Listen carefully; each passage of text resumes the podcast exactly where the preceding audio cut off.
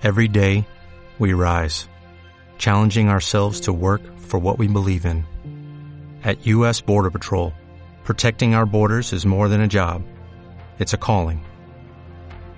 Agents answer the call, working together to keep our country and communities safe. If you're ready for a new mission, join U.S. Border Patrol and go beyond.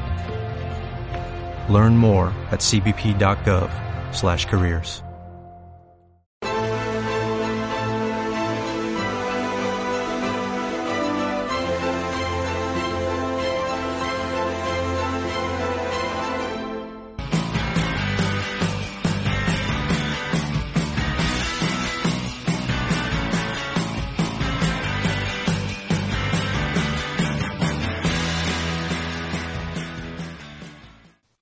noches a todos, espectadores de Estado de Alarma. Tenemos una de vuestras secciones favoritas con tres grandes penalistas. Alguno os gustó más que otro, pero aquí es un programa donde tiene que haber eh, recogidas distintas sensibilidades y lo que está claro es que la trayectoria de estos tres penalistas está contrastada en tiempo y forma. ¿Qué tal, Cándido Conde Pumpido? ¿Cómo estás? Muy bien, aquí disfrutando de la renovación de los plazos y de, y de lo que es volver a la actividad. No pasó desapercibida tu presencia en estado de alarma, ¿eh? Normal, normal. Es lógico y, y, y, además, oye, yo te agradezco que, me te, que, que, que, por lo menos des eh, una voz a alguien que eh, puede no pensar como tú. Por supuesto. Teresa Huelle, buenas noches, ¿qué tal estás? Buenas noches, pues encantada de estar aquí con vosotros desde el despacho ya trabajando y, y con esta justicia que, que, que, que, tanto tantos disgustos nos está dando últimamente. Porque estás cabreada, luego me contarás por qué. Porque ha habido alguna historia relacionada con una compañera tuya. Sí. Agustín Martínez, que supongo que estará siguiendo con bastante atención el juicio del caso Arandina. La Fiscalía pide al Supremo que se revoque esa sentencia. La primera sentencia fue muy dura contra los chavales que se autodenominaron como unos pardillos es cierto que se le condenó muy fuerte sin haber pruebas contundentes contra ellos, simplemente el testimonio de esa menor con muchísimas contradicciones. Ahora tú te sientes un poco que habéis tenido eh, jueces que no han tenido el valor que están teniendo los jueces de segunda instancia en el caso de la Arandina o en este caso la Fiscalía, ¿no? Que pide revocar esta sentencia, ¿no?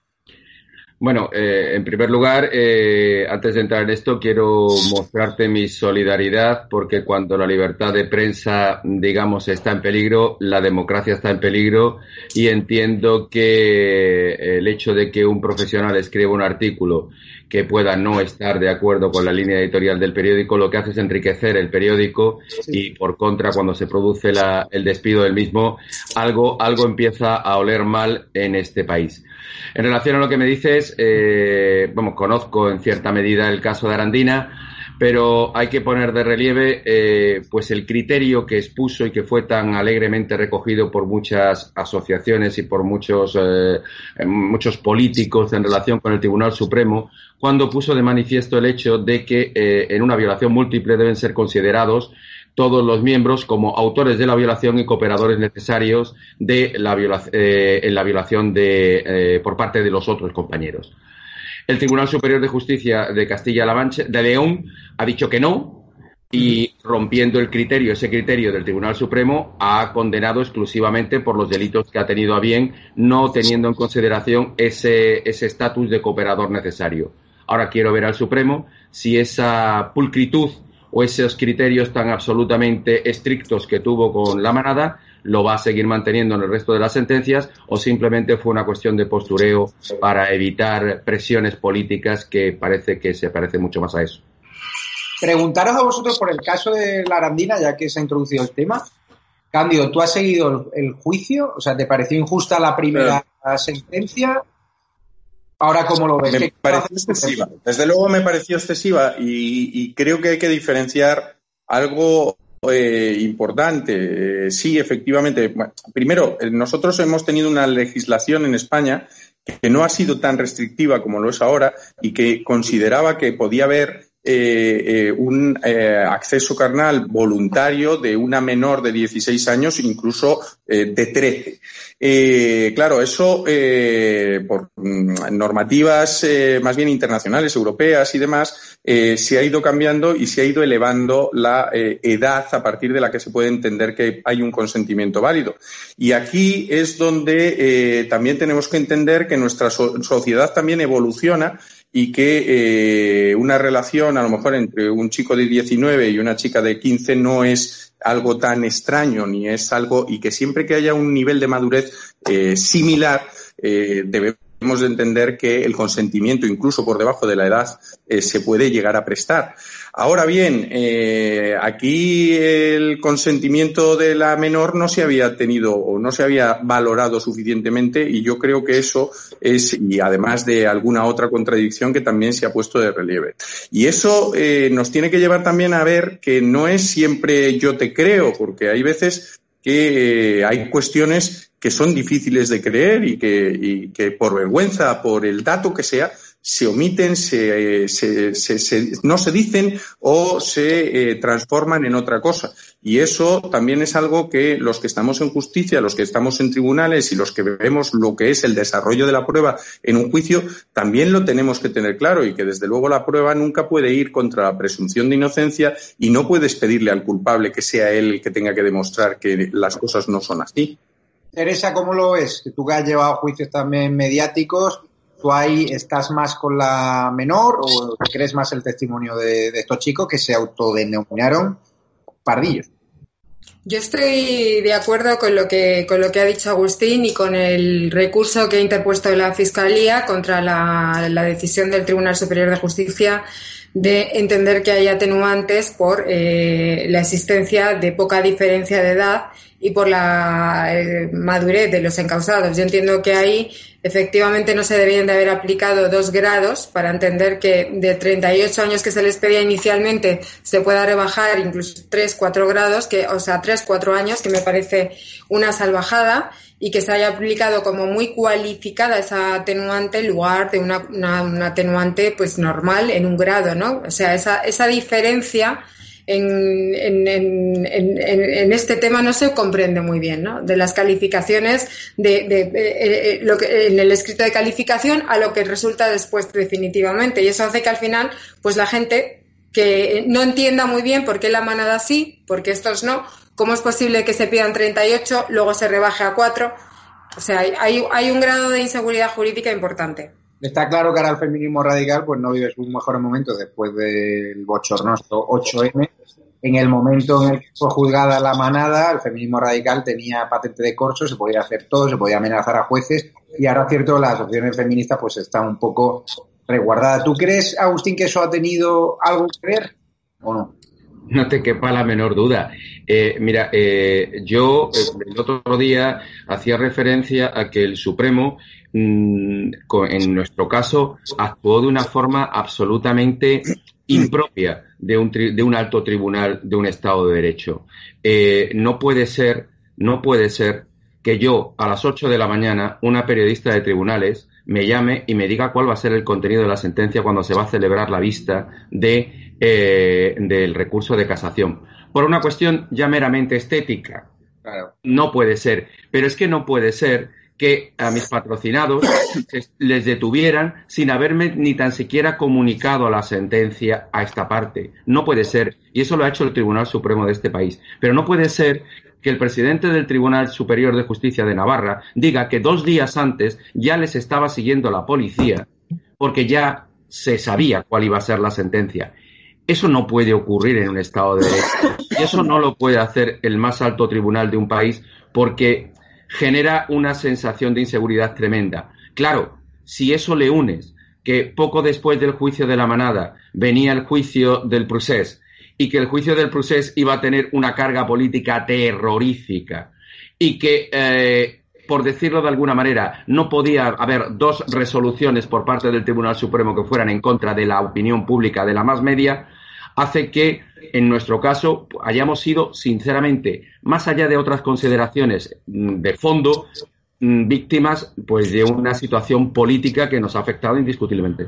Vamos al tema de la semana, sin duda, que es el juicio contra el delegado del gobierno que permitió el 8M. Cándido, ¿cómo lo has visto? Porque él ha declarado, él está echando balones fuera, decía que no tenía ni idea de la peligrosidad, a pesar de que había informes en Moncloa que decían lo contrario, que era muy peligroso celebrar esos eventos masivos, a pesar de que funcionarios de la delegación del gobierno llamaron a otros organizadores de eventos masivos diciéndole que era una locura hacer ese tipo de eventos y en cambio sí que permitieron ese 8-9. Ha, habido funcionarios que han testificado en su contra diciendo que ellos sabían lo peligroso que era el 8M días antes. Con lo cual, ¿crees que puede ser condenado o la Fiscalía y la Abogacía del Estado al final va a presionar para que no sea condenado? Yo creo que lo primero que tenemos que ver es, eh, bueno, lo primero que no es un juicio. Hablando con propiedad, estamos hablando de un procedimiento inicial en unas diligencias previas de procedimiento abreviado, donde lo que se hace es ver si existen o no existen indicios de delito para luego continuar con esa causa. Y esa investigación, eh, que ya está eh, enfocada a una supuesta prevaricación, lo primero que necesita es una resolución administrativa. Y desde mi punto de vista, la manifestación, como ya dije el otro día, no está sometida a autorización, sino que es comunicada. Efectivamente, yo puedo eh, luego de, esa comunicación decirle que no, pero es que no se dictó esa resolución. ¿De acuerdo? Y como no hay resolución, veo difícil hablar de prevaricación administrativa, además con un conocimiento de que se está yendo contra la legalidad e incumpliendo una norma que en este caso no existía clara como tal, ¿vale? Eh, eso me lleva a que eh, probablemente, efectivamente, esto debiera de ser archivado. Y también me lleva a que si ha habido declaraciones de unos o de otros, mira, a mí la que me parece significativa es la propia declaración del eh, señor Franco explicando cómo fue a esa misma manifestación con su hija, que también es médico, lo cual también te lleva a pensar, oiga, mire, este señor no pensaba que había tanto riesgo cuando fue no solo él, sino con su hija. Teresa Bueyes, ya sabemos que discrepas, yo sí, yo, discrepo. Discrepo porque efectivamente parece cándido que no conocían del riesgo de, convocar esas manifestaciones y del riesgo que suponen las aglomeraciones de personas cuando perfectamente tenían informes de valoración del riesgo eh, de la Organización Mundial de la Salud que ya les alertaba el 14 de febrero. ¿En qué fase nos decía que estábamos? ¿En qué fase nos decía que estábamos? Porque la fase, que, la fase simplemente... No, hablaba de evitar. No vamos a hablar de fases, vamos a hablar de una valoración del riesgo donde ya la Organización Mundial de la Salud ya está diciendo que no se aconsejan hacer eh, ningún tipo de evento, ningún acto de tipo público que eh, suponga una aglomeración de personas. Por lo tanto, se podía haber evitado esa manifestación. No estábamos en ese momento, ¿eh? Estamos en el 14 de febrero cuando ya organiza, la Organización Mundial de la Salud, ya los consejos de, también de médicos ya, y, y ya, se, ya se sabía que había un riesgo, ya se sabía que había una pandemia mundial. ¿Se podía haber evitado esa manifestación y otros actos públicos? ¿Se podía haber evitado el alto, el alto número de contagiados? ¿Se podía haber evitado? Mira, no es ninguna justificación que me digas que el propio delegado asistió porque precisamente, y no es, eh, asistieron ministras como Irene Montero y otros muchos, y otros muchos que, este Lo que le estáis acusando es de conocer el riesgo y aún así, eh, eh, adoptar una decisión que va en contra de la población. Efectivamente, o sea, la delegación del gobierno. Estaría adoptándolo incluso en contra de sí mismo que acude a esa Vamos a ver, cada uno con su vida hace lo que quiere, es decir, si existe ese riesgo y uno decide asumirlo, como lo han hecho ellos, porque incluso la delegación de gobierno desde el 28 de febrero eh, ya conocía esa situación, ya se había percibido bueno, pues que había un gran riesgo de contagio. Se podía haber evitado, o sea, estamos hablando de una prevaricación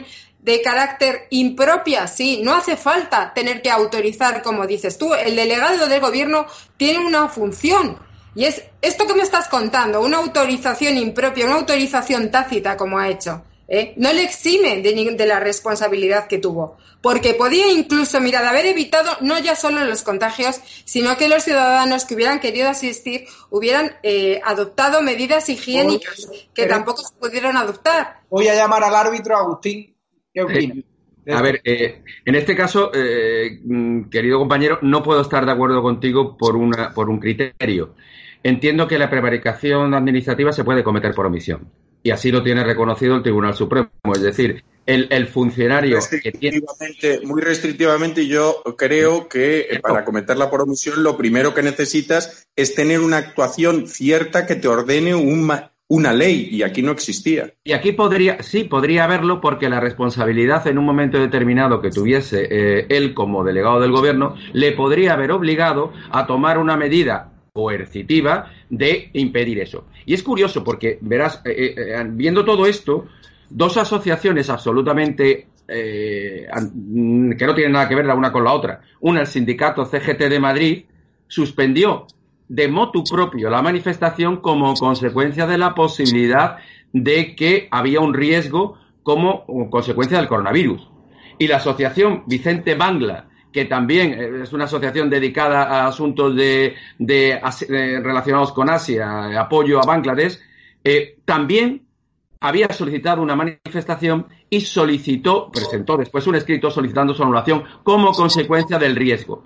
Parece un poco. Pero es que me habláis, me habláis ambos de los organizadores como si esos organizadores eh, hubiese sido el propio delegado del gobierno. Él no era el que convocaba. Cada uno tiene su responsabilidad en este, en este escalón. Yo, es verdad que siempre soy, he sido bastante reacio, porque soy bastante reacio a la, a la penalización, a la procesalización a, llevar a juicio, eh, para no enredarme con la palabra, asuntos políticos.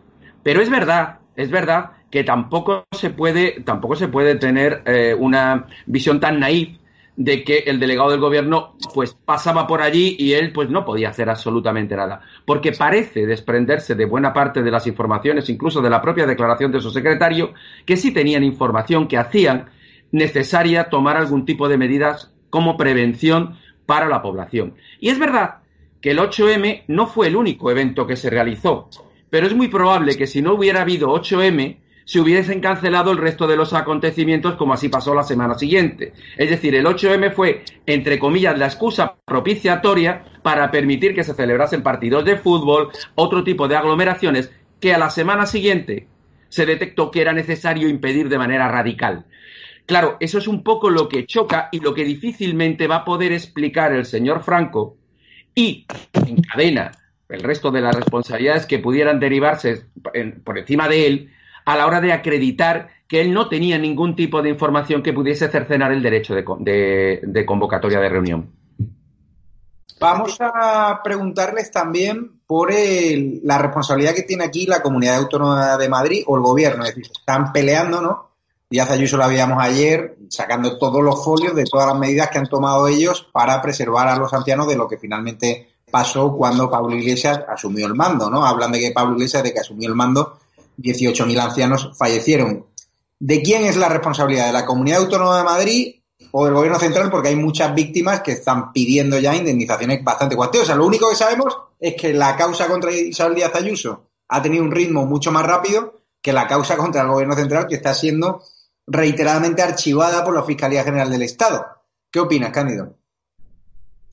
Bueno, pero yo ya lo dije también la semana pasada, hablábamos de eh, quiénes eh, y dónde veíamos delito. Yo decía que el delito lo podía ver más en, eh, en los sanitarios o incluso en, en alguna de estas residencias, las que no se hubiesen adoptado las medidas, que en el general y en el común de las muertes. Y, lo que decía es que quien eh, podía ser responsable de eh, darle los EPIs y darle las medidas de protección a los trabajadores son los empleadores. Y ahí que eh, es evidente que independientemente del color político es cada comunidad autónoma quien es empleador de los trabajadores. En cuanto a las residencias, yo entiendo que, eh, primero, puede haber unos criterios médicos perfectamente válidos eh, que se han empleado también en otros países, en otras comunidades y, no solo en Madrid, de cuándo es acertado eh, entubar a una persona, igual que eh, pensaríamos mucho más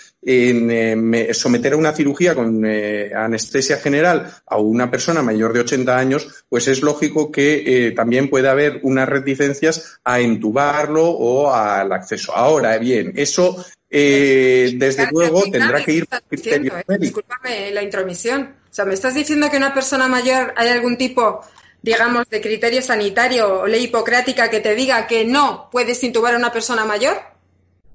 No, lo que te dice es que, no, que es peor someterlos a, una eh, eh, anestesia general eh, y que tienen problemas luego para poder superarlo, con lo cual una sedación con intubación también pueden tener problemas para superarlo. Esto es manipulación, porque esto, esto no es lo que ha ocurrido. Estamos hablando de quién ha podido dar instrucciones para que la gente mayor no se la, no se la atendiera, se la denegara. Eso es un delito de omisión del deber de socorro. Porque eso es lo que se está cuestionando en la, sociedad. Si va en función de criterios médicos, no. Es decir, si yo a este señor no lo entiendo porque siendo mayor de 80 años... 18.000 personas, 18.000 ancianos fallecidos y precisamente la Comunidad de Madrid, la comunidad que menos fallecidos eh, ancianos, sobre todo ha habido en, comunidades autónomas eh, dirigidas por el gobierno socialista eh, a la sazón, ya me, ya me contarás tú si estamos hablando de un delito entonces esto es un tema, político, porque si solo intentamos darle a los de izquierdas con esto,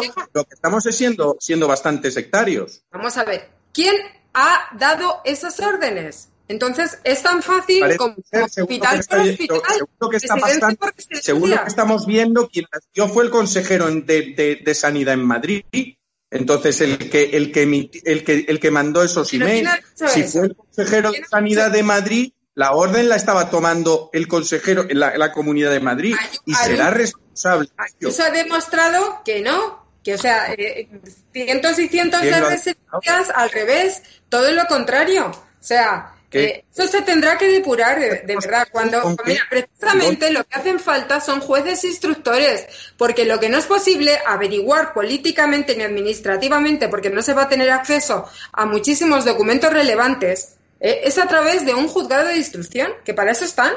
A ver, eh, es que en el fondo, en el fondo exactamente ahora Cándido, eh, y que estoy totalmente de acuerdo contigo en que realmente el delito fundamental que puede haber en este en todo este procedimiento es el del 316 en relación con la protección de los trabajadores. Ese para mí es realmente una de las claves de toda esta historia y que parece que es la menos importante porque es de uso político relativamente restringido y solamente afecta a los, a los profesionales. Y ahí es donde para mí se existe un delito claro. Y afecta a ambos bandos. Y afecta a, varios y afecta a ambos bandos, efectivamente. Igual que tú antes decías, que efectivamente eh, eh, hablabas de la imposibilidad del delito de prevaricación administrativa por la toma de una resolución que no existía como tal, es que en este caso tampoco existe ninguna orden por escrita por el consejero de Madrid ni por la comunidad autónoma de Madrid que diga que a los ancianos no se las puede llevar no Yo tengo entendido, han aparecido emails que así lo decían, ¿eh? No, no, no, no, no. Bueno, lo que está clarísimo es que tú lo que no puedes considerar es una comunicación, un borrador, un email. Eh, es decir, no existe una norma, no existe una, algo que haya ido. Claro, ¿Perdón?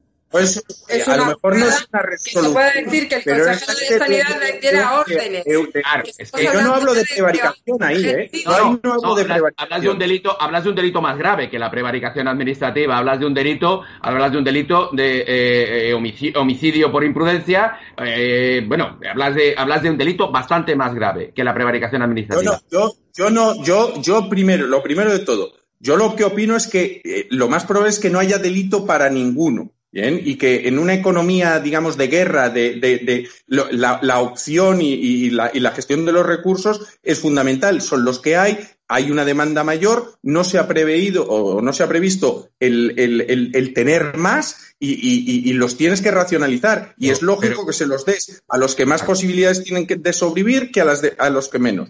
Eso, eh, eso es algo lógico. ¿Que eso no debería de haber pasado? Bien, pero ¿quién es el que tendría que haber previsto esa situación? Eh, yo entiendo que eh, los que tendrían que haber previsto esa situación serán los, los servicios de salud de cada comunidad, que son los que gestionan los recursos. Cándido, como esto, como esto en el fondo... tenía fue el gobierno. El, gobierno asumió el mando de los centros de mayores y lo ha dicho en rueda o sea, él lo dijo. Asumió una coordinación, asumió una coordinación y efectivamente esa coordinación, pero no puedes decir que Pablo Iglesias estaba en cada una de las residencias o que las comunidades ya desde el momento en el que se admitió eh, una coordinación de todos eh, eh, no eran responsables de sus, sus, propias residencias públicas. Javier, Javier, permíteme una, Javier, permíteme una cosa porque creo que es importante. Es decir, tú nos traes aquí, pero no hablar de política o al menos no hablar de política estricta, hablamos de derecho y hablamos de la aplicación del derecho. Para tertulias políticas tienes a otra gente mucho más divertida probablemente que nosotros y que cada uno se coloca su bufanda y explica su teoría. Nosotros queremos hablar de, yo por lo menos quiero hablar de derecho, aun con las consecuencias políticas que tiene. Y eso me lleva a decir, en primer lugar, que hombre, que hay que explicar las cosas bien. En las residencias de ancianos, en Madrid, nadie no existe ninguna resolución que se dijese que no había que llevar a los ancianos a un centro para salvarles la vida, que había que dejarlos morir. Eso no es verdad. Y eso no puede ser utilizado políticamente. una, filtración de ciudadanos sobre un protocolo que por error se envió a los centros de mayores donde decía ese protocolo que, había, que no había que desplazar a los mayores a los hospitales. La comunidad más pidió perdón por eso, ¿no? Claro, pero es que, es que el planteamiento también va más allá. En un momento de pandemia en el cual estamos hablando primeros últimos días de marzo, en los cuales los hospitales estaban absolutamente saturados y lo que hicieron comunidades autónomas como la de Madrid, como la de Andalucía y probablemente otras, seguramente eh, otras también, realizaron inmediatamente hospitales de campaña, hospitales para poder derivar que toda la población que pudiese estar contaminada no fuese a los hospitales, hace necesario que en muchos momentos esa población mayor tuviese que estar dentro de, los, dentro de su propio centro y no moverla, porque supondría un gravísimo problema. Y es verdad, y es verdad, que se ha derivado también después que las personas que tenían una seguridad privada que podían pagar, pudieron desde el propio centro decir, oiga, yo he pagado una seguridad privada y puedo irme a un hospital privado. Es obvio. Pero como siempre, el Estado es el garante. El 19 de marzo, Pablo Iglesias convocó una rueda de prensa donde dijo que asumía él la responsabilidad sobre las residencias, porque eso lo hizo en una rueda de prensa. Ah, se atribuyó la competencia en las residencias de los ancianos. Y en el estado de alarma, que se centralizó la responsabilidad al gobierno, no la coordinación, como está diciendo eh, Cándido. Entonces, lo primero que tenemos que hacer es saber cada fallecido de nuestros mayores, ¿por qué ha fallecido lo primero? ¿Se ha sido por el COVID o ha sido por una ¿Eh? Perdóname, o por una falta de eh, atención. La causa de la muerte está muy clara. Que es gravísimo. No, mira, la causa de la muerte eh, siendo el COVID no es porque te dejen morir, es diferente. Tú te puedes, tú puedes fallecer de un COVID estando atendido o puedes morirte por desatención médica. Porque Morimos todos porque que nos deja de latir el corazón y porque dejamos de respirar. los certificados de defunción que se han expedido mucha gente ¿eh? no han sido precisamente del COVID. Quiero preguntarte y explicar al público por qué estás cabreado hoy, ¿no? Hay una compañera que ha venido aquí, que si no recuerdo mal es Carolina, ¿no? Sí, Una abogada que es además responsable de una asociación de víctimas por el COVID-19 que a pesar de que tiene una organización sin ánimo de lucro, le ha exigido el juez una fianza de 12.000 euros, pero si eso no puede ser, ¿no? Pues no puede ser porque las asociaciones sin ánimo de lucro están exentas de prestar fianza y en cambio a ella, pues mira, le han solicitado a la asociación 12.000 euros de fianza, lo cual es eh, insólito completamente. Entonces yo me planteo si estas medidas son de tipo disuasorio, porque estamos hablando de una juez que ya ha dictado un auto de sobreseimiento libre, es decir, con efectos de cosa juzgada cuando no ha entrado ni siquiera, eh, vamos, a, practicar ni una sola diligencia de investigación. Es decir, eh, sobre en concreto con Fernando Simón. ¿Cómo es posible que en paralelo la juzgadora, la instructora del juzgado 51 avance tan rápido en una investigación, evidentemente contra el delegado del gobierno, y en cambio contra el jefe de, emergencias eh, sanitarias, pues que no haya absolutamente ni se haya ni se le haya siquiera tomado de declaración. Que esto ya pues clama. Mejor dar la vuelta al argumento, porque lo sorprendente es que esa causa esté funcionando incluso en estado de alarma cuando no es del carácter urgente para eh, eh, estar eh, en marcha. Y según la propia, según la propia, el, propio decreto de estado de alarma, no debería y no cumple los criterios para ser una causa en la que se tenga que estar actuando en estado de alarma. Entonces, a lo mejor el estado de alarma también es, discutible, porque a lo mejor también se está discutiendo si no es un estado de excepción donde, estamos. O sea, vamos a ver, si ya se trata de rizar el rizo, precisamente sobre ese tema, la fiscal y el abogado del Estado se han opuesto. O Agustín, ¿por qué el ritmo de la eh, querella contra Isabel Díaz Ayuso ha sido mucho más rápido que las que se están presentando contra el gobierno por lo que ha pasado en los centros de mayores? Pues eh, porque se está haciendo política en los juzgados. Se está haciendo política en los juzgados. Y como estaba apuntando Cándido, se está haciendo política en los juzgados desde ambos bandos.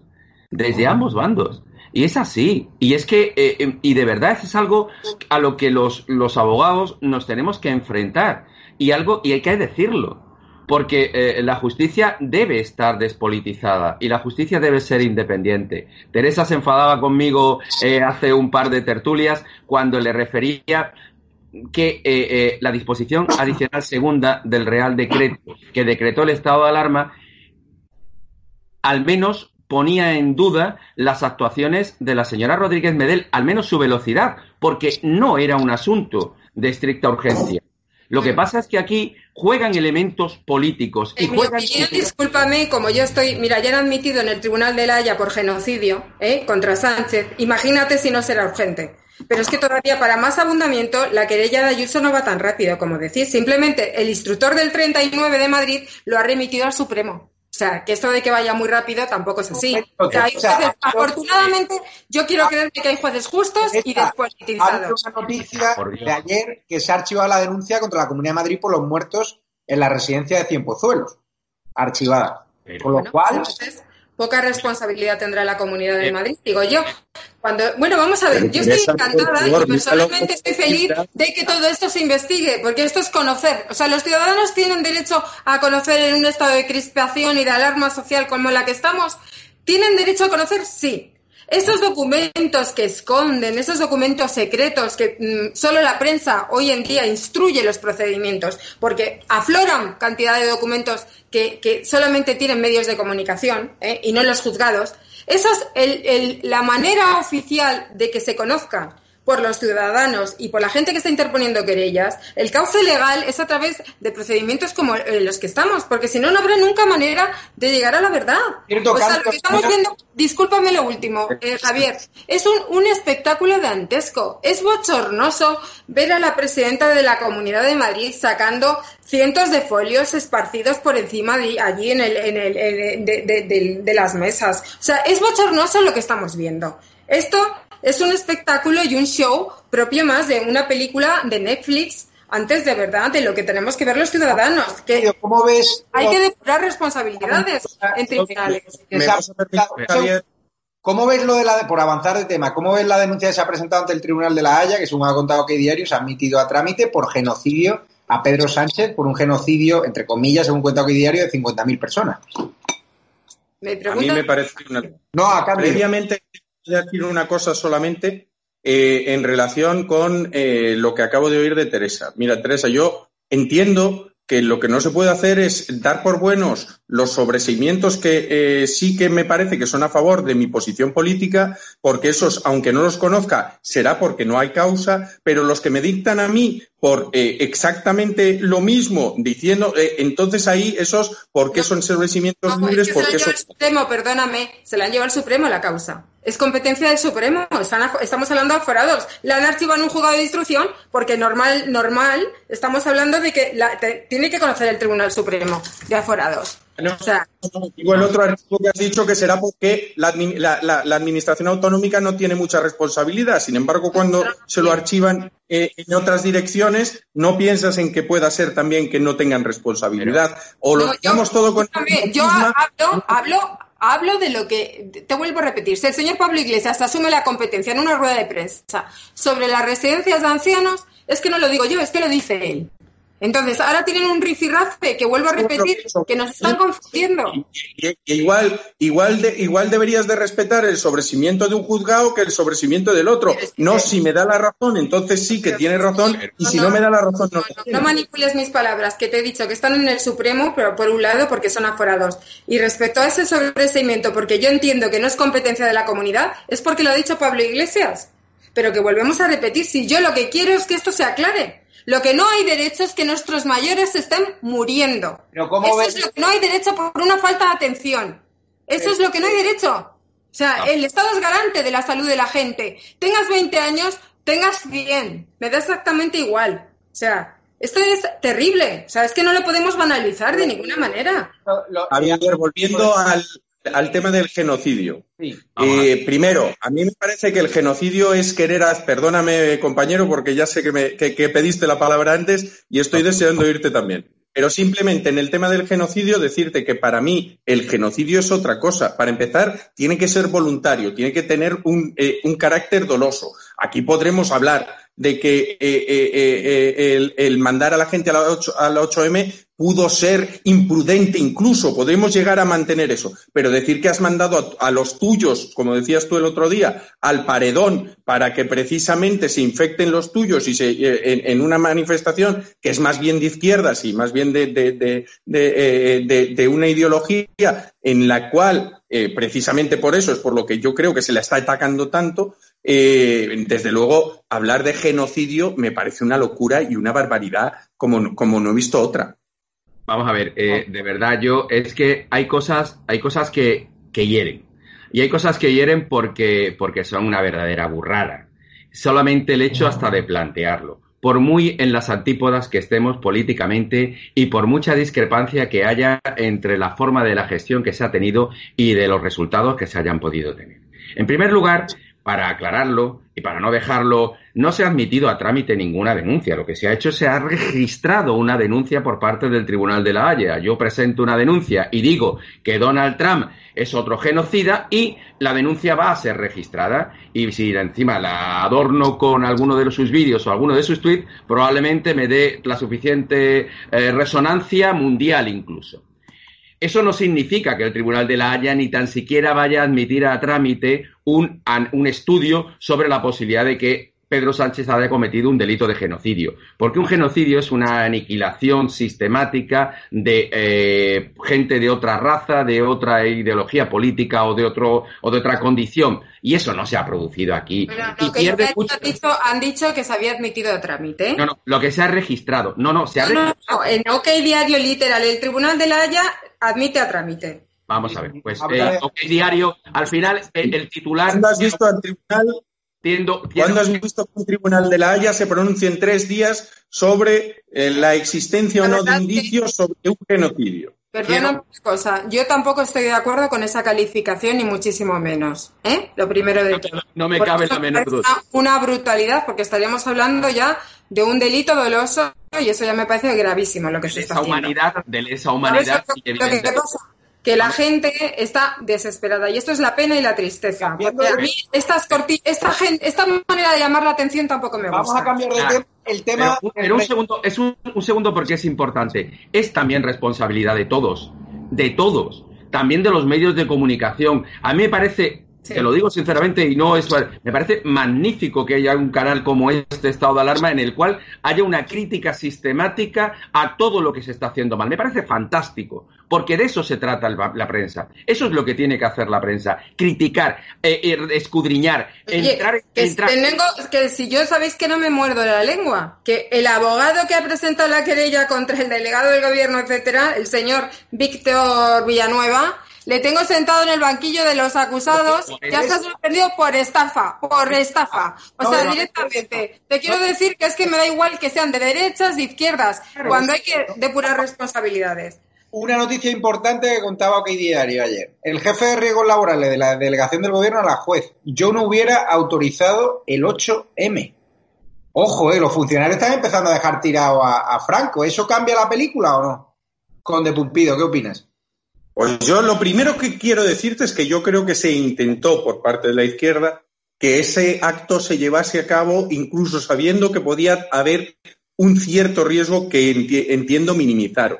Eh, de ahí a que el hecho de, primero, dices, yo no habría autorizado, es que, es que eso es erróneo, no tiene que autorizarse, solo tiene que comunicarse. En todo caso, si existen unas razones para impedir que se celebre, se puede hacer pero ya dictando una resolución, pero no es necesario que exista resolución alguna del delegado del gobierno para que se produzca la manifestación.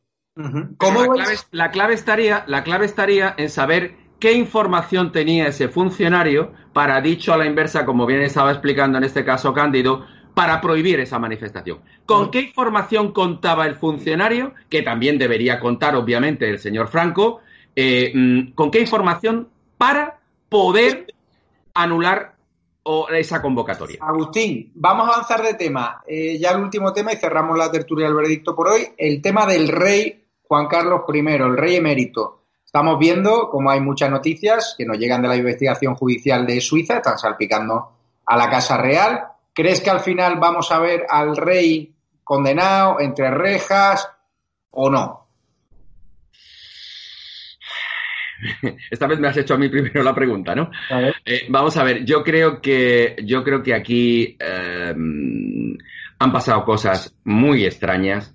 Ha habido mm, gestiones eh, económico-políticas muy extrañas y que han dado lugar pues a una abdicación en un momento determinado porque imaginaos que esto hubiese ocurrido o este escándalo hubiese estallado eh, siendo todavía monarca Juan Carlos I. Eh, evidentemente muy probable se hubiese llevado la monarquía por delante porque, porque los datos parece que son bastante, bastante claros y bastante contundentes. Dicho eso, ¿acabará sentado eh, Juan Carlos eh, I en un banquillo o acabará siendo investigado? Sinceramente creo que no. Creo que este país aún no está preparado para eso y por mucho que en un momento determinado eh, el gobierno sea de izquierda e incluso buena parte del gobierno lo primero que pensase en este proceso de alarma era en hacer una cacerolada al rey cuando en este caso su hijo dio un discurso. Eh, la monarquía sigue siendo un pilar importante del Estado de Derecho y mm, no va a haber, entiendo sinceramente, no va a haber un procesamiento a Juan Carlos I. Yo puedo hablar un momento. Sí, bueno, pues como decía el ministro de Justicia, vivimos en una crisis constituyente y lamentablemente el rey supone la unidad. La unidad es una amenaza, en mi opinión, hoy en día para este, este gobierno y sus aliados y desgraciadamente que se esté eh, investigando eh, este tipo de cosas que a ningún español le ha supuesto ningún tipo de perjuicio. Eh, y si, por ejemplo, pues cómo se nutren ciertas personas a través de fondos provenientes del narcoterrorismo venezolano, etcétera, y que eso no se investigue, ¿eh? o como, bueno, pues eh, que se dejen en libertad sin pasar por la cárcel a determinadas personas del proceso, de los mozos de, de escuadra, etcétera, etcétera, eso no interesa. En cambio, ahora de repente es muy importante la figura del emérito rey, rey Yo espero y ojalá y deseo no, no presenciar esa situación, de verdad te lo digo. El turno y el bloque y el programa Cándido Conde Pumpid. Bueno, pues yo creo que eh, sí que lo veremos. Y bueno, no creo que sea ni siquiera novedoso. Efectivamente no era un jefe de Estado, pero ya hemos tenido eh, imputada a una infanta, a una hija de un rey y a una hermana de un rey y condenado a su marido, con lo cual es algo que eh, no nos debería de llamar tanto la atención. Lo que sí que creo, y esto yo creo que es algo que todos sabíamos y que eh, antes, mucho antes de que todas estas noticias salieran a la luz, el hecho de que se habían cobrado unas cantidades por parte del rey al estilo de comisiones por haber conseguido para las empresas españolas el ave a la Meca y también utilizando esas eh, influencias que él podía tener en, eh, esos, eh, en, ese, en esos países árabes, se consiguió un gran contrato para las empresas españolas. Pero claro, la parte de la comisión o la parte del cobro de unas determinadas cantidades por ello nos mete en, eh, eh, con un jefe de Estado en algo que probablemente sea delictivo. Y aquí tenemos que tener bien en cuenta que lo único que vemos eh, que se vaya a investigar no es el propio cobro durante la etapa de eh, Rey, sino la posible, el posible blanqueo de capitales de ese dinero. Y ahí yo digo, una cosa es que lo veamos sometido a un procedimiento, ya no digo juicio, y otra cosa es que ese procedimiento vaya a llegar a ningún sitio. Y si sabemos lo que sabemos de los delitos de blanqueo, es que es muy difícil de probarlo, sobre todo cuando no vas a poder investigar si lo otro era delito o no era delito. Y dónde fue cometido ese delito. Y si era delito, si esos bienes eh, que han salido después de eh, ese delito se han transformado o no se han transformado y, o, si ya estaban directamente en, en, el tráfico mercantil recto, con lo cual no necesitaban ya ningún tipo de transformación posterior a eso. Con lo cual entiendo que no habrá ni siquiera delito de blanqueo.